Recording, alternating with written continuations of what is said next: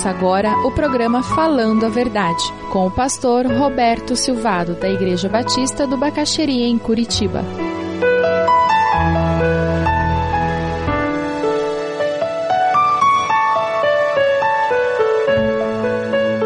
Gênesis 43, veja que interessante, 32 e 34. Olha o que acontece ali. José recebe aqueles irmãos e prepara uma mesa. Olha o que, que ele faz. Serviram a ele separado dos seus irmãos e também dos egípcios que comiam com ele, porque os egípcios não podiam comer com os hebreus, pois isso era sacrilégio para eles. Seus irmãos de José foram colocados à mesa perante ele por ordem de idade, do mais velho ao mais moço, e olhavam perplexos uns para os outros. Então lhe serviram da comida da mesa de José, e a porção de Benjamim era cinco vezes maior que a dos outros, e eles festejaram e beberam à vontade. Como é que ele sabia a arrumação da mesa lá de casa? Eles não conseguiam entender. E tem umas coisas na vida que a gente não entende. A coisa começa a crescer dentro deles. O que está vindo aí? Veja Gênesis 44. Lá no 44, 1 e 2. Olha o que acontece.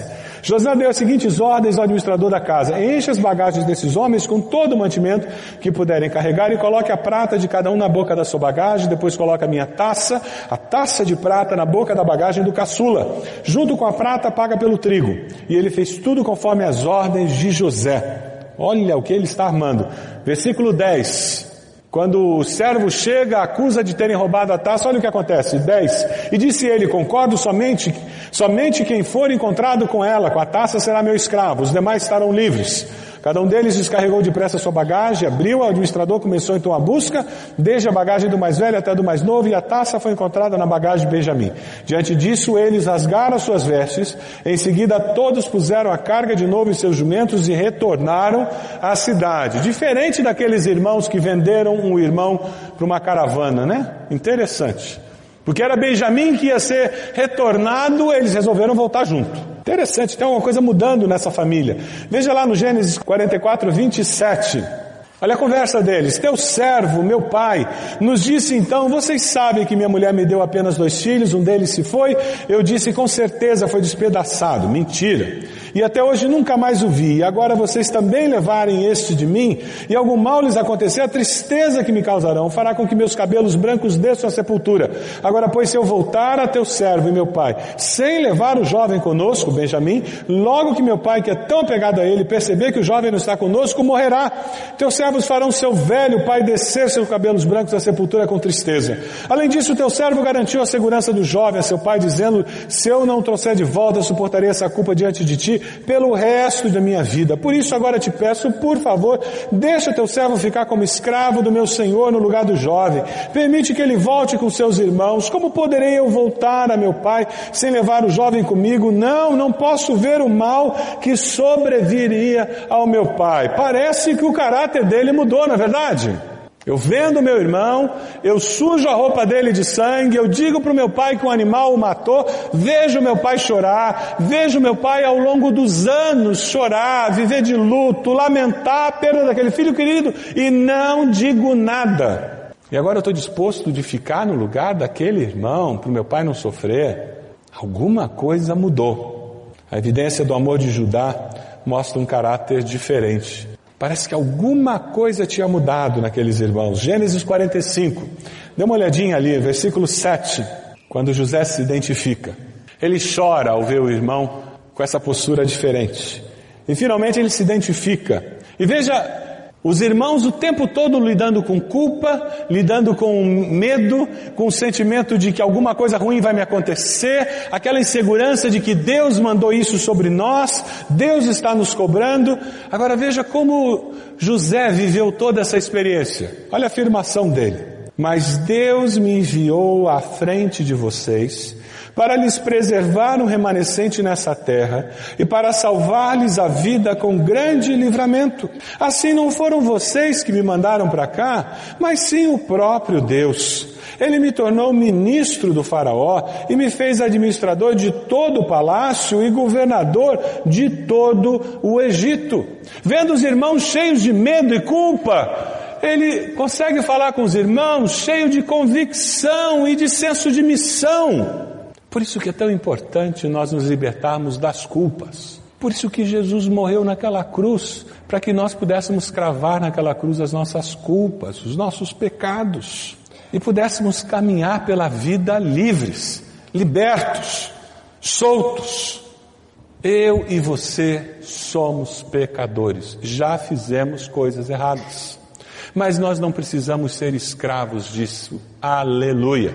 Quando eu era seminarista, tinha uma menina que fazia IBER, o Instituto de Educação Religiosa, que a mãe dela tinha sido prostituta, prostíbulo, zona vermelha mesmo. E o pai daquela moça tinha conhecido a mãe no prostíbulo, se apaixonou por ela. E aquele homem tirou aquela mulher do prostíbulo e casou-se com ela, constituiu família e teve filhos. E nesse processo de casar-se e constituir família, eles se converteram. Que transformação de vida! Mas aquela mulher, depois de anos ela ainda carregava a culpa. E quando ela conversava com as pessoas, depois de algum tempo, sabe do que, que ela falava? Do que ela tinha sido.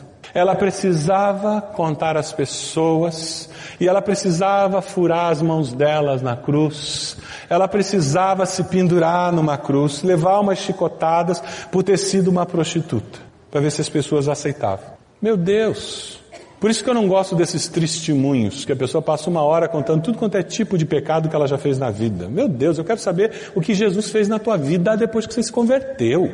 Isso que interessa. Eu não quero saber das sujeiras que você fez. Ah, deixa isso pro diabo. Eu quero saber o que o poder de Deus fez na tua vida de bom. Porque José não carregava a culpa, ele enfrentou toda aquela adversidade, dizendo: Deus, o Senhor tem um plano. E eu imagino que aquelas noites na prisão ele devia dizer: Deus, eu não estou entendendo esse plano. O senhor deve ter enganado. Deus, o plano era grande, Deus. Eu estou aqui na prisão. E quando ele foi vendido para trabalhar na casa de Potifar, ele disse: Ah, será que agora pelo menos eu vou ter comida, Deus? Mas não era bem isso que eu tinha pensado, Deus. Mas sabe, ele conseguia manter o foco em Deus. Como é difícil manter o foco nessa vida, não é mesmo? E ele tinha uma convicção muito clara: que Deus tinha poder para usar o mal que os outros desejam para mim e transformá-lo em bem. José mostrou aos irmãos, perdoando os irmãos antes mesmo deles pedirem. Quando os irmãos chegaram, José já tinha perdoado. Por isso que ele não precisou se vingar. José mostrou aos irmãos que Deus é soberano. Soberano e os erros dos outros, os erros deles, não tem nada a ver. E os irmãos tinham razão. José era soberbo mesmo. Não tinham razão para fazer o que fizeram, mas tinham razão para ter bronca de José, porque José era metido. Era, era aquele caçula metido, prepotente. Se achava o dono do pedaço. Mas sabe, José mudou. Deus usou o mal para o bem. Quem sabe na sua vida você precisa confiar que Deus vai usar o mal que alguém planejou para o bem. Talvez você tenha que perdoar alguém, talvez você tenha que pedir perdão para alguém. Pela fé, talvez você precise confiar que Deus pode transformar o mal em alguma coisa boa. Veja Gênesis 46, 29. O que, que nós encontramos ali? 46, 29, você tem um encontro memorável de José com seu velho pai. Eu quando estava lendo esse texto, eu fiquei imaginando, deve ser algo parecido com esses pais que perderam os filhos, que foram raptados. Passam-se os anos, você já imaginou depois de 10, 15, 20 anos, um filho raptado, e o telefone toca, e alguém diz, olha, seu filho foi encontrado, ele está vindo aí, deve chegar daqui a pouco na sua casa, a campainha toca. Você pode imaginar o misto de emoções? Aquele filho agora com feições adultas, mudadas, aquele pai, aquela mãe já com as feições mais envelhecidas. Você pode imaginar a emoção do momento?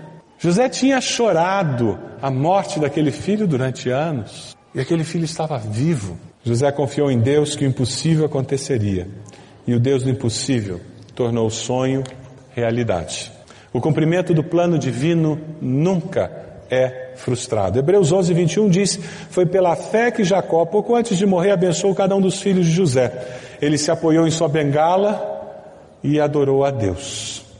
Lá em Gênesis 50, 19 a 21, nós vemos o capítulo final quando Jacó morre. Você acha que os irmãos de José perderam o hábito de carregar a culpa? Deveriam, né?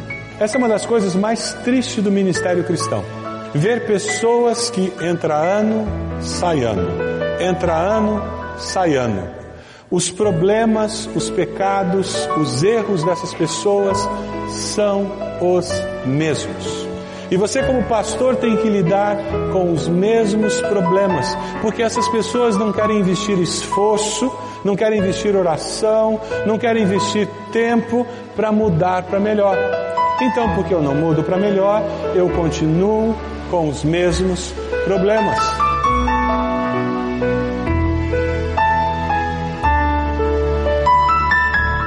Se você deseja adquirir a mensagem que acabou de ouvir, ligue para 41 33630327. Mencione o título ou o dia da mensagem e envie um e-mail para vida@ibb.org.br.